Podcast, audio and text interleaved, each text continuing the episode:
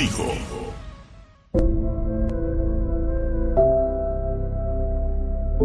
Radio Martí presenta Escritos al margen, con la escritora y periodista María Elena Cruz Varela. Dicen, aunque no recuerdo quién, que los elegidos de los dioses mueren jóvenes. No sé si eso es verdad.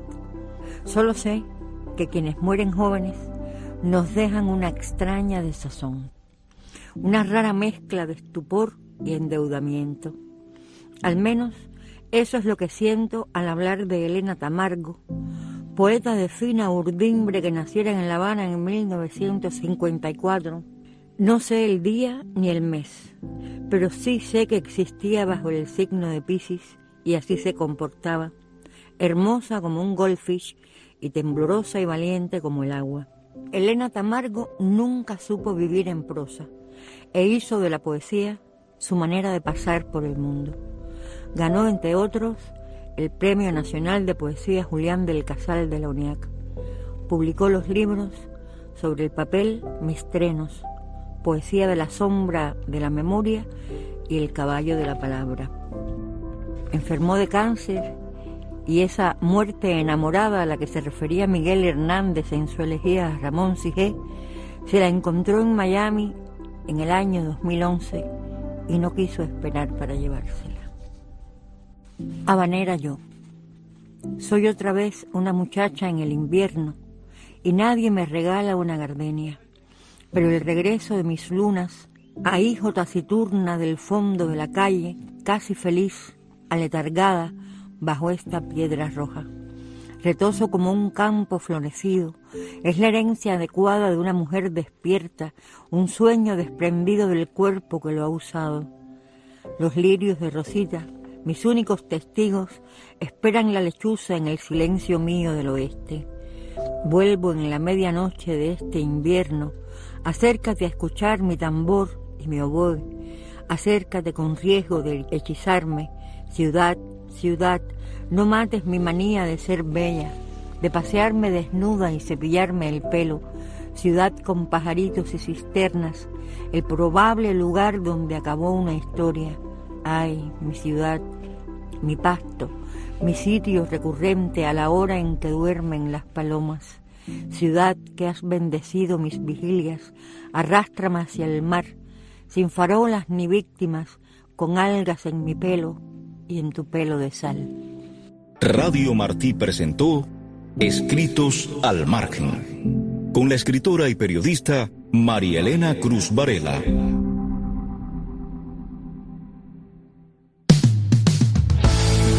Radio Martí presenta Abriendo Espacios, el programa de la mujer cubana. Media hora de radio para que su voz silenciada se haga visible. Abriendo Espacios, un programa de Radio Martí conducido por Ariane González. Iniciamos abriendo espacios, el programa dedicado a la mujer cubana, un programa con temas que importan a las féminas y al pueblo cubano en general. Y hoy vamos a estar hablando de feminismo y también, por supuesto, de la importancia de la ley integral contra la violencia de género en la isla. Pues en estos momentos hemos conocido que organizaciones de la sociedad civil cubana que solicitaron la aprobación de una ley integral contra la violencia de género en el mes de diciembre han recibido una respuesta por parte de una funcionaria de la Asamblea Nacional del Poder Popular de Cuba. Vamos a conocer la opinión sobre este tipo de respuesta, cómo ha sido pues esta comunicación la ha enviado aquí a Martín Noticias la directora de la revista feminista A las Tensas, Ileana Álvarez. La respuesta de la funcionaria que tuvo lugar en una llamada telefónica es realmente muy ambigua. Agregan y dicen que, que lo que corresponde es revisar y continuar con el análisis de esa solicitud por parte de los diputados. También insinuó que existen otras prioridades en el programa legislativo cubano y que, y que esta ley no está en ese eh, cronograma que, que como sabemos es hasta el 2028.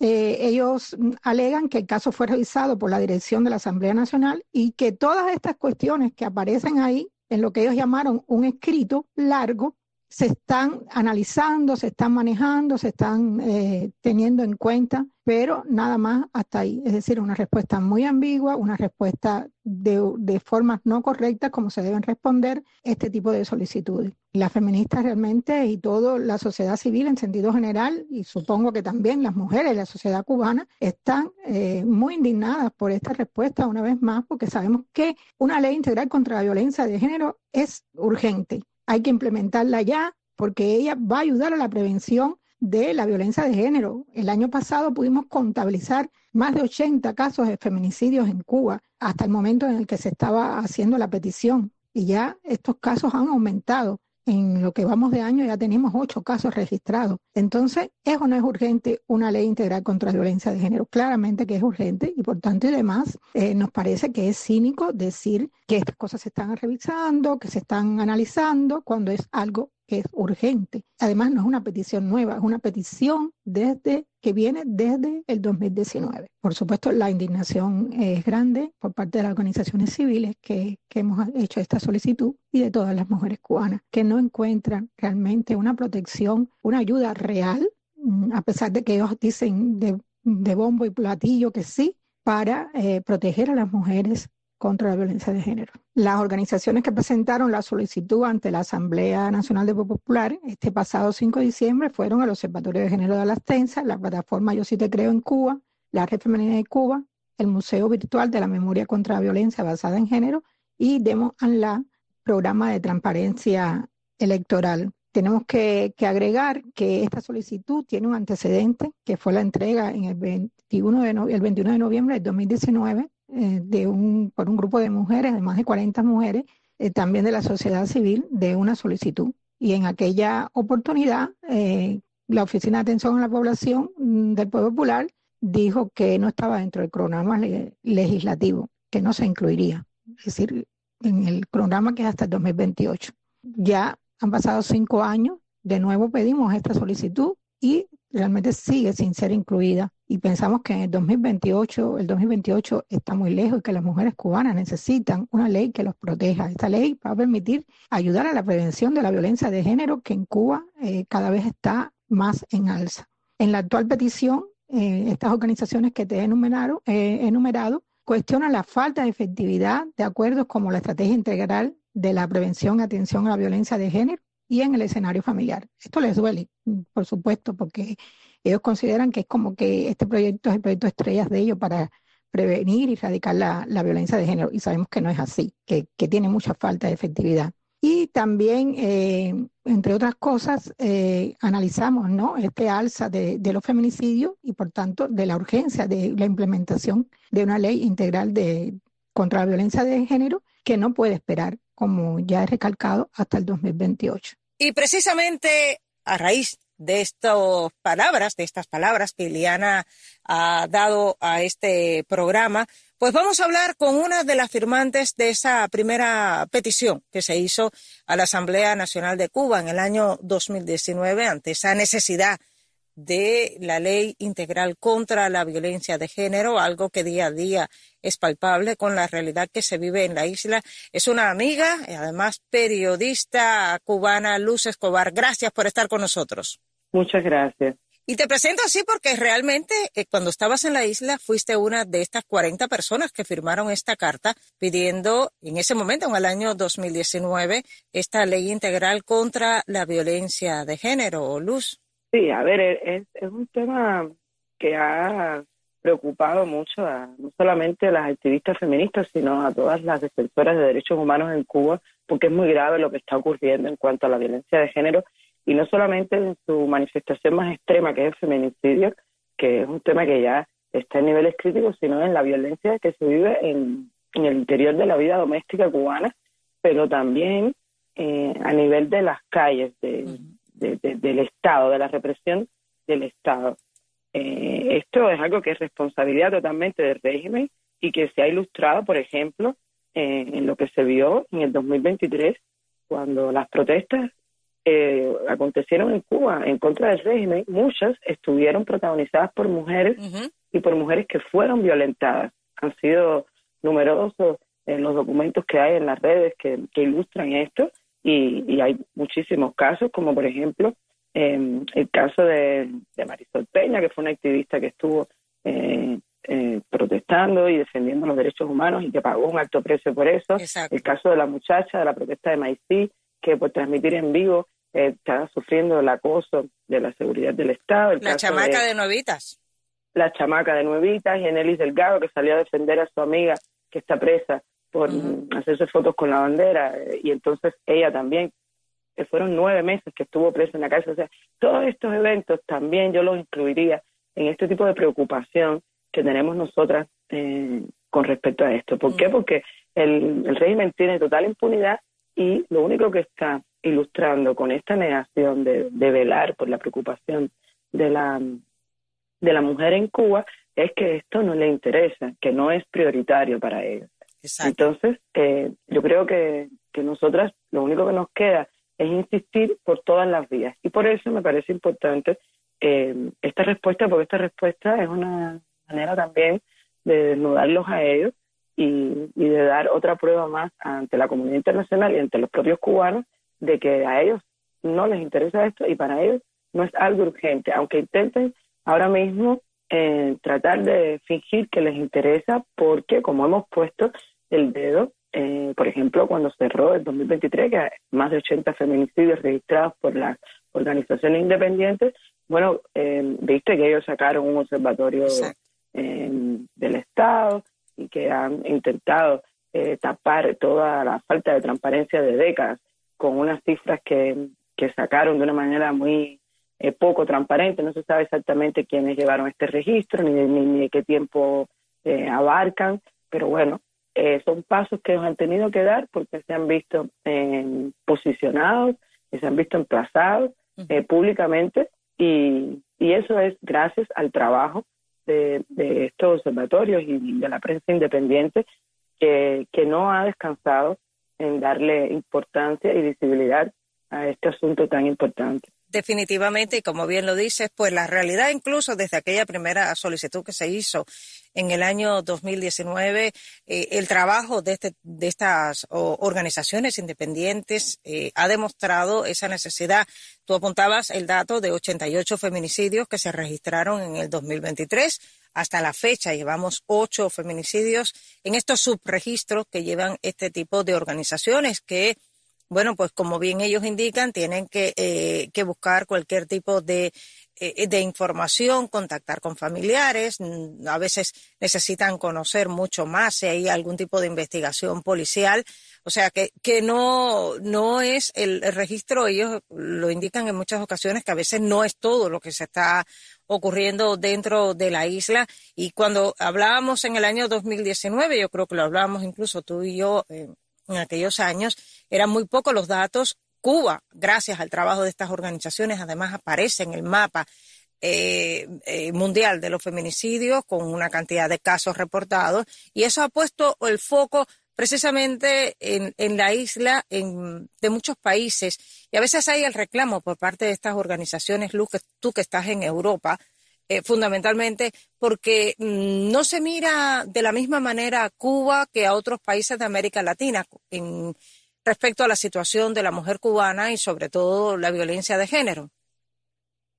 No, no lo hacen porque eh, miran solamente lo que ha dado el régimen como información. Entonces, yo pienso que en la medida en la que empiecen a tener información de estas organizaciones independientes, empiecen a escuchar los testimonios de las cubanas que han padecido esto y que además de esto se dedican a, este tipo de, recogida de cifras, yo creo que se va a ir em, ampliando eh, el impacto, ¿no? Y ellos van a empezar a entender que es crítico lo que está ocurriendo en Cuba. El asunto es que es muy difícil ese muro. Eh, a mí me pasa con el periodismo también, me pasa con la situación de los derechos humanos en Cuba. Muchísimas personas todavía eh, creen aquí en Europa que, que Cuba es el paraíso socialista eh, es una narrativa que vendió el régimen, en particular Fidel Castro, durante muchísimos años y que todavía vive. Eh, el trabajo de nosotros, eh, lo que lo que tiene que hacer es eso, tratar de, ir derrumbando esa narrativa y que, y que empiecen a, a ver lo que realmente está pasando en Cuba, que es algo realmente muy grave, pero que por suerte el trabajo de estas organizaciones se ha ido consolidando de una manera en la que en la que no hay forma de darle la espalda. O sea, cuando, cuando se habla de, de, feminicidio en Cuba, cuando se habla de violencia de género en Cuba, eh, ahí están las cifras que escandalizan, siendo aún un subregistro. Exacto. Exacto, cifras escandalizadoras y por supuesto que como siempre estaremos llevándole la información a todo el pueblo cubano ante esta realidad. Eh, se vuelve a aplazar, no hay apuro dentro del gobierno cubano ante la necesidad y, y la necesidad sobre todo para, para prevenir que ocurran más muertes por violencia de género de esta ley integral contra la violencia de género. Es la segunda vez que se hace esta solicitud y es la segunda vez que, bueno, pues directamente no interesa, como en muchas ocasiones, si tú lo apuntabas al inicio de esta conversación, la violencia en la isla, Luz, se ha disparado. Es increíble la realidad que se vive en Cuba. Se habla de violencia, se habla incluso de drogadicción por parte de los jóvenes en mezcla. Es una de las realidades que preocupa muchísimo a los cubanos, pero eh, el régimen, la respuesta fue, bueno, pues no tenemos bastante policías, no tenemos bastante fiscales. ¿Tú cuántas veces tuviste que padecer eh, el hostigamiento y el acoso por parte de eh, la seguridad del Estado, no solamente hacia tu persona, sino incluso hacia las personas de tu entorno. Tus niñas en muchas ocasiones no podían ni salir del edificio. Y ahí están las imágenes gráficas que la pudimos ver en su momento, Luz. Sí, pero fíjate que ellos dicen todo eso, pero es mentira. Es, cuando ellos quieren priorizar algo, siempre lo, lo hacen y se ha demostrado. Cuando ellos no tienen policía, ellos no tienen nada. Pero cuando ellos quisieron mandar una patrulla a recoger a Marisol Peña en Camagüey para ir a interrogarla con su hija, lo hicieron. Cuando ellos han querido poner vigilancia policial en los bajos de mi casa, cuando no hay gasolina en el país, lo pusieron. Cuando ellos quisieron llevarme una citación eh, para menores, para hablar de la situación de mi hija, que es una hija que estaba súper atendida y que tenía eh, el privilegio de, de una madre que se ocupa de ella, pero simplemente es una madre disidente, entonces ellos tenían gasolina para irme a buscar en una patrulla, tenían gasolina para llevar a una instructora e interrogarme, o sea, y en la esquina hay una madre que no le da de comer a su hijo y eso a ellos no les importa, porque la prioridad de ellos es la mantener en el poder a, una, un puñado de, personas que, que son los que llevan gobernando ese país durante décadas de una manera desastrosa. Entonces es obvio que, que cuando ellos quieren hacer las cosas, las hacen bien. Y lo más grave que está ocurriendo ahora mismo con esto que tú decías de la violencia es que no les importa. Yo creo que es algo que ellos están sintiendo que puede jugar a su favor porque puede mantener a la persona eh, de Cuba hoy que no tiene cómo subsistir eh, preocupada en otros asuntos que no sean eh, salir a la calle a protestar como lo hicieron el 11 de julio. la inacción de la policía ante hechos graves, como una mujer que está siendo perseguida por su esposo o por su expareja, como pasó también en una unidad de policía que murió a machetazos delante de la policía sin que ellos pudieran hacer nada, una, una joven cubana, o como también una mujer que estaba denunciando que estaba desaparecida su hija, hizo 22 llamadas a la policía y no encontró respuesta.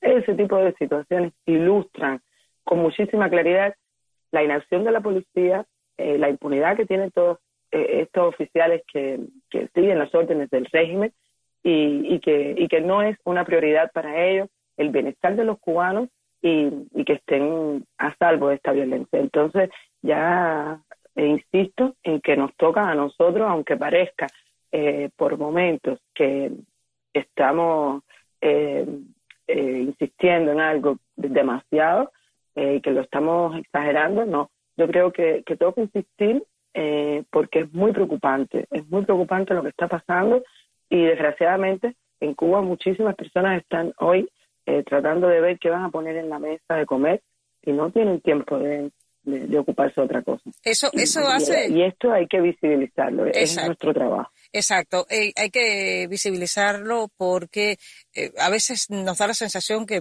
muchas personas están como enajenadas, ¿no? De, de eso que está sucediendo y por otra parte te encuentras comentarios, te encuentras hechos que ocurren con una crueldad terrible, Luz, eh, de una punta a la otra de la isla, o sea, desde el cabo de San Antonio hasta la punta de Maicí, tú puedes ver las imágenes que están en las redes sociales, de jóvenes que son asesinados, de médicos que son asesinados, historiadores. O sea, no, pero mira, nadie queda exento. tú apuntabas algo muy interesante y que es de destacar. Estás hablando de crueldad, porque la criminalidad ha ido en aumento y eso es algo nuevo, pero también es nuevo el nivel de crueldad. Hay cuerpos de estos que han aparecido asesinados que han aparecido sin cabeza, sin las manos. Ya estos son signos de crueldad eh, preocupantes, ¿no? Con demasiadas agresiones al cuerpo eh, y, o sea, totalmente eh, escandalizante, ¿no? Y, y, también el fenómeno de las pandillas y de las drogas, que también lo, lo, apuntabas ahorita, que ha ido creciendo de una manera también alarmante. Cuando tú hablas con los jóvenes en Cuba, me, ha pasado en los últimos dos meses, por ejemplo, que, he intentado tener testimonio de parte de ellos de, esto que está pasando con las drogas. Es algo que a todos les preocupa. Les preocupa por el nivel de violencia que desata en los jóvenes. Ayer mismo estaba hablando con un muchacho que venía de la feria del libro en, una guagua y ahí mismo unos muchachos que para, para su entender estaban drogados, asaltaron de una manera violenta la guagua y dieron golpes con machetes y fue bastante el susto. Y nada, el objetivo era arrebatar carteras, celulares, pero el nivel de, de, violencia y de crueldad tiene que ver también mucho con, con eso de, de las drogas, que además de eso eh, es preocupante porque también eh, está muy barata esa droga, o sea, esa droga está al alcance de 200 pesos, que eso hoy en Cuba, como, como está la inflación, eh, es prácticamente nada. No es, no es dinero. Se lo consigue un muchacho muy fácilmente. Y entonces, claro, es una espiral de violencia que, que, está creciendo y, y que al gobierno no le interesa frenar. El régimen, yo creo que está viendo ahí una posibilidad de, de seguir en el poder, ¿no? De, de, generar una sociedad en la que ellos puedan eh, seguir al frente. O sea, eh, que es lo que han querido de toda la vida, seguir ahí en la, en la, en la silla presidencial. Exacto, pero por otra parte es muy peligroso incluso para la propia sociedad cubana eh, ver cómo se va perdiendo esa juventud dentro de las propias familias, de, de las propias cuadras, eh, esos jóvenes que están cometiendo este tipo de fechorías y a veces, Luz, no son eh, ni siquiera jóvenes que, que vengan de familias que sean totalmente desestructuradas, o sea, que es que es extremadamente diverso este tema de las pandillas dentro de la isla, eh, como bien, o sea, la crueldad, esa alevosía que se ha dicho durante tanto tiempo que se puede ver en Cuba, yo creo que esto a veces es sorprendente porque quizás en otros países de América Latina estábamos más acostumbrados porque, bueno, tienen fronteras, pero Cuba es una isla que se queda eh, eh, medio que apartada y de pronto surge todo esto y, a todo el mundo prendemos las luces, ¿no? ¿Qué está pasando? O sea, incluso quienes antes iban a visitar a los familiares en Cuba tienen miedo. Claro, pero las madres tienen miedo y están apostando a sacar a sus hijos del país. Incluso muchas veces solos. Hay historias de adolescentes que se han ido solos con 16, 17 años y las madres, bueno, se irán detrás porque eh, cuando hay solo dinero para sacar a una persona, las madres están priorizando a sus hijos. O sea, la, la, la, migración y el exilio también ha estado marcada por este nivel de violencia que, que las madres quieren eh, liberar a sus hijos de eso, por supuesto. Claro, salvar su vida, porque pueden morir en la calle en cualquier caso. Claro, porque fíjate, esto amplía mucho el, el diapasón de, de, la, de la gente que busca el camino de la migración para buscar una vida mejor, porque ciertamente en Cuba no había futuro, Cuba era un país donde la violación de los derechos humanos y, la precariedad económica había impulsado a muchísima gente fuera, fuera del país, pero ahora también está este tema de la violencia y, las madres lo están sintiendo y las madres están sintiendo también no solamente la violencia que puede venir del, del otro joven, del conciudadano, sino también de la violencia que puede venir del Estado ante un hijo inconforme, como ha pasado con Sulmira, que está en prisión por un post en Facebook. Esto la gente lo ve también, dice, coño, mi hijo también puede pasar por esto. Mi hijo también mañana puede poner un post en Facebook y que le puede costar la cárcel, o puede salir con un cartel como salió Luis Robles, estar preso, o hacer una obra de arte como la que hizo Luis Manuel, que ir a prisión. O envolverse en la bandera. Exacto, exacto. La gente está viendo eso y la gente no quiere eso para sus hijos. Es preocupante la situación en la isla, son realidades que se viven día a día, que se ven luz en las redes sociales, el Internet también ha sido una ventana para que muchas personas lo puedan ver. Y, y, siempre voy a este punto porque a mí me resulta interesante ese fenómeno de lo que ocurre en la isla, eh, sobre todo muchas mujeres recurren a las redes sociales como una ventana para poder expresar lo que están padeciendo en este momento, para poder protestar. Y muchas de ellas lo hacen en las redes sociales porque van a los organismos del Estado y directamente no les hacen absolutamente ningún caso. Luz.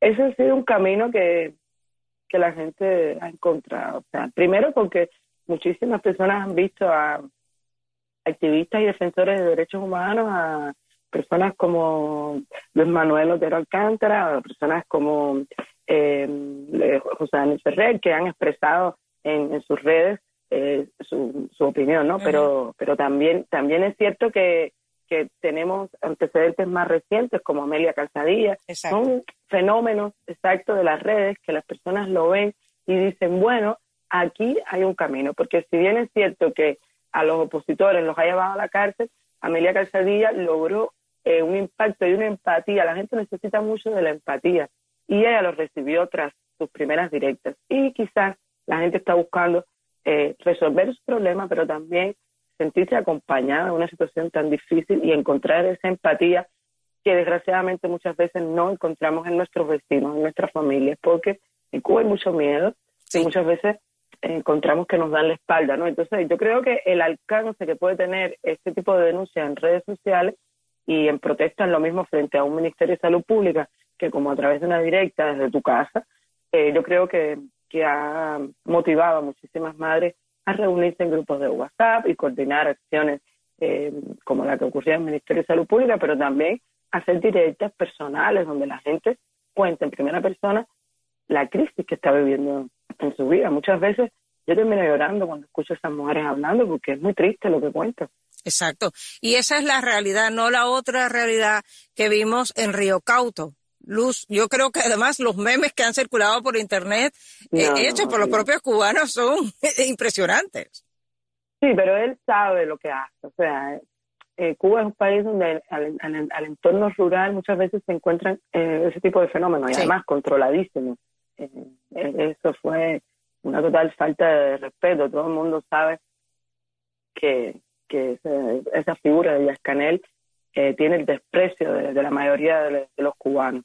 Y por eso tiene que, ir hasta Río Cauto y armar ese showcito ahí para tener un poco de, ese calor que no se le da naturalmente cuando sale a la calle. él, es una persona que no puede hacer eso eh, de manera natural y bueno, tiene que, que, buscar esto, estos shows. Estas personas, claro que no tienen empatía porque en primer lugar no representan al pueblo, estamos hablando de este régimen que vive de espaldas a la realidad y, y además de eso son personas que viven en otra dimensión. Esa gente no entiende el drama del cubano de hoy. Eh, ellos están totalmente distanciados en una agenda que a la, a la, a la gente en Cuba no le preocupa. Eh, la gente hoy está tratando de ver, ya te digo, cómo pone un plato de comida en la mesa, cómo eh, sobrevive el anciano de la familia, cómo eh, el enfermo se cura con unas medicinas, como el niño se compra un par de zapatos. Esas son las urgencias. Y esperando que no haya más apagón para que no se le eche a perder lo poco que pueda tener en el refrigerador. Exactamente, exactamente. Y, y ellos no están conectados con eso, no les interesa y viven de espalda. Fíjate que ni siquiera son, son populistas, o sea, ellos no, ellos son torpes, ellos en sus discursos públicos tal parece que se están burlando de la gente cada vez que escuchamos estas intervenciones en la asamblea parece que se están burlando de los cubanos. Definitivamente. Luz, gracias como siempre por estar con nosotros aquí en Abriendo Espacios. Ya sabes que esta es tu casa también. Gracias a ustedes y me perdona un poco la, voz, que estoy con una grita, pero bueno, un saludo para todos. Claro que sí, cuídate mucho, así nos despedimos Alejandro Sayas Bazán y Ariane González, hasta la próxima.